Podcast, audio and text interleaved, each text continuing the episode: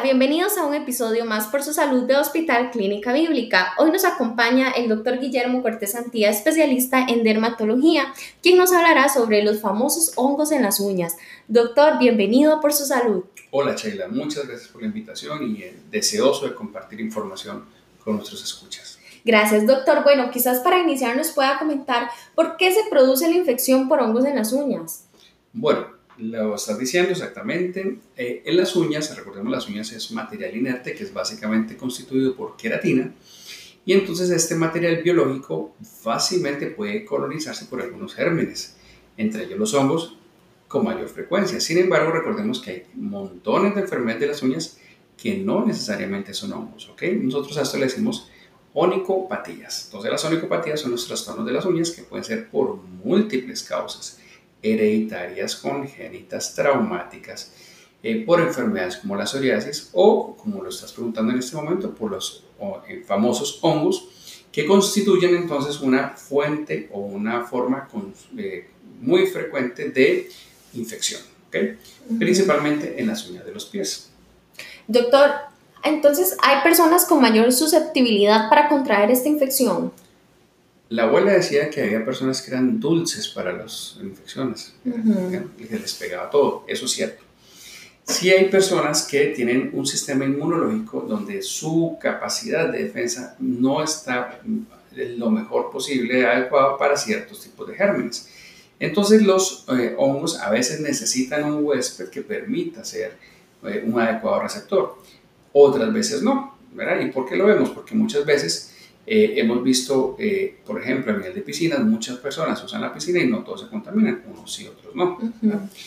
Que es una fuente frecuente de, de, contagio de eso, las duchas públicas, por ejemplo. Claro. Eh, ahí es donde más que todo se consiguen esos hongos que vienen de la tierra, se llaman geotróficos, y se pegan tanto en la piel como en las uñas.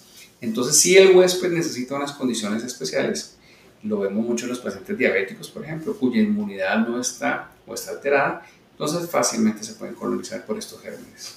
Claro, doctor, entonces, ¿cuáles serían las primeras manifestaciones que se presentan en la uña para uno identificar que puede ser un posible hongo?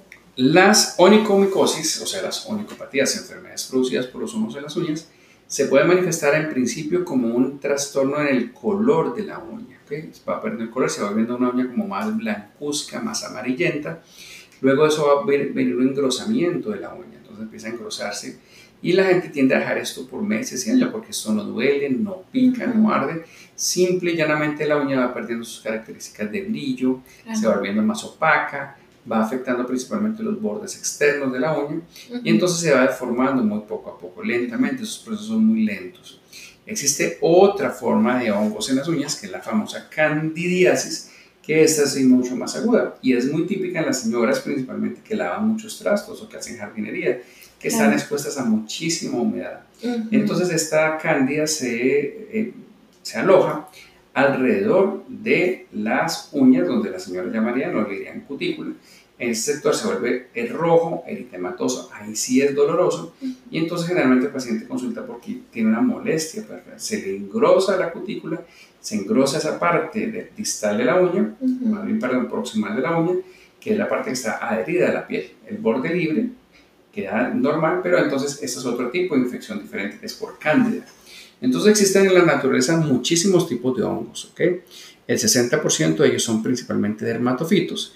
Dentro de los dermatofitos hay uno que se llama el rubrum, que es un hongo que es el que más coloniza las uñas de los pies principalmente, pero también es fácilmente tratable. Doctor, entonces existen tratamientos efectivos para la cura de estos hongos. Sí, anteriormente nosotros los dermatólogos utilizábamos eh, tratamientos que tendían a destruir el hongo, pero también medicamentos tomados que iban a inhibir el crecimiento del hongo o a destruir su cápsula. Estos famosos medicamentos, ¿verdad? Como los ketoconazoles y todos los imidazoles, son medicamentos que poco a poco han entrado en desuso. ¿Por qué? Porque eso tienen muchas consecuencias o muchos efectos secundarios. Uno de ellos, el hígado, afectan el hígado, entonces producen hepatotoxicidad. Otras son gastrolesivos, o sea, pueden producir una gastritis o daño sobre el mucosa gástrica y son tratamientos que son por muchos meses, entonces los pacientes tienden a abandonar esos tratamientos.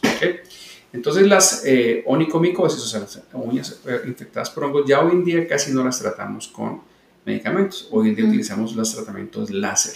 Dentro del láser, principalmente hay uno que se llama el Q-Switch, el jack, que es una combinación de láseres que hace un fenómeno termoacústico, que quiere decir eso, dispara una luz, eh, lo vemos como un, rayo láser, como se diría popularmente, se diría, es una luz que va a impactar directamente sobre la uña y por un fenómeno térmico de altas temperaturas y acústico, una explosión, hace que la capsulita del hongo explote. Entonces, en la medida que vamos disparando el láser, los hongos van explotando. Y de esa forma vamos a curar a los pacientes de forma más efectiva, más rápida, indolora, sin tener efectos metabólicos a nivel de hepatotoxicidad, de gastrolesividad o de abandono de tratamiento, que hacen que además los pacientes empiecen a crear resistencia hacia los imidazoles. Entonces, estas, eh, hoy en día los eh, tratamientos con eh, láser son muchísimo más efectivos y muchísimo más adecuados para los pacientes que los tratamientos orales. Doctor, ¿qué pasa cuando los pacientes no reciben el tratamiento adecuado y usualmente tienden a perder la totalidad de la uña? Entonces, vuelven a hacer una nueva uña con el mismo hongo o más bien no nace ninguna uña y el hongo permanece ahí. Lo que vemos es todo lo contrario, más bien que las uñas se van deformando y se van pasando de una uña a otra. Empieza generalmente por el grueso ortejo, o sea, el dedito gordo de los pies, generalmente, o el dedo pequeño, y se van diseminando hacia las otras uñas. Al ser este un hongo que vive con la persona y que está en los pies, entonces, digamos, al tomar las duchas, eh, pueden quedar ahí en, el sitio donde toma la ducha y puede ser eh, contaminada de persona a persona. Entonces lo vemos mucho en los grupos familiares, entre los esposos, matrimonios o chiquillos que comparten el mismo baño, que se va transmitiendo esto de, de, un paciente a otro. Y dentro del mismo paciente se va transmitiendo de uña en uña y que puede llegar a comprometer todas las uñas de los pies. Claro, doctor, hablemos en el caso de las mujeres que usualmente, ¿verdad? Eh, nos encanta maquillarnos las uñas y demás. ¿Qué pasa cuando entonces estos tipos de uñas que ya están contaminadas se les coloca esmalte? Eso no se recomienda, no debería ser así y también se debería desechar eh, ese producto. Claro, Chela, tienes una muy buena pregunta. Generalmente las mujeres principalmente tienden a maquillar la uñita, entonces ponen un, un esmalte, un acrílico y eso pues lo que hace es que perdamos nosotros el control sobre el, sobre el ojo porque no sabemos qué está pasando debajo. Y peor aún, hay personas que usan uñas artificiales de acrílico que la dejan durante meses. Las famosas uñas de resinas que las hacen con resina. Exactamente, entonces esas uñas quedan ahí durante meses y va haciendo una atrofia de la uña, van adelgazándolas y va permitiendo que esa infección se vaya diseminando por todo el lecho unguial.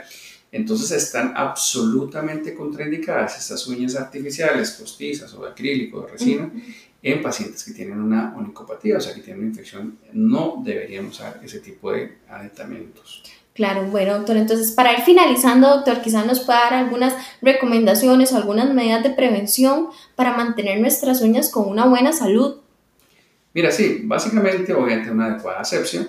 Siempre recomendamos el uso de un cepillito, ¿verdad? Para lavar con agua y jabón todos los días las uñas, tanto de manos como de pies. ¿Ok? Eh, si los pacientes o las personas hacen uso de salones de belleza o de manicuristas, pues lo aconsejable es que cada persona tenga su propio kit para hacer el, el, el, tratamiento de manicure o de pedicure. ¿okay?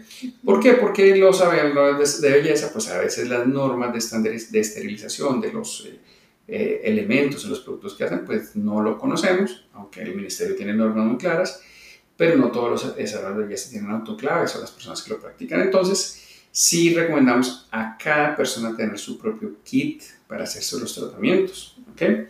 Eso en principio. Luego, si vemos o detectamos la presencia o una irregularidad en el tono, en la forma de la uña, pues consultar inmediatamente al dermatólogo. Lo que el dermatólogo hará será pedir un examen que se llama un KOH, un cultivo, ver si hay efectivamente un honguito y qué tipo de hongo es para proceder con el tratamiento. Claro. Doctor, muchas gracias por las recomendaciones que nos ha brindado y muchas gracias a nuestra comunidad por compartir con nosotros este episodio por su salud. Los invitamos a escribirnos a podcast.clinicabiblica.com para que nos cuenten sobre qué otros temas les gustaría que habláramos. Gracias y nos escuchamos en el siguiente episodio.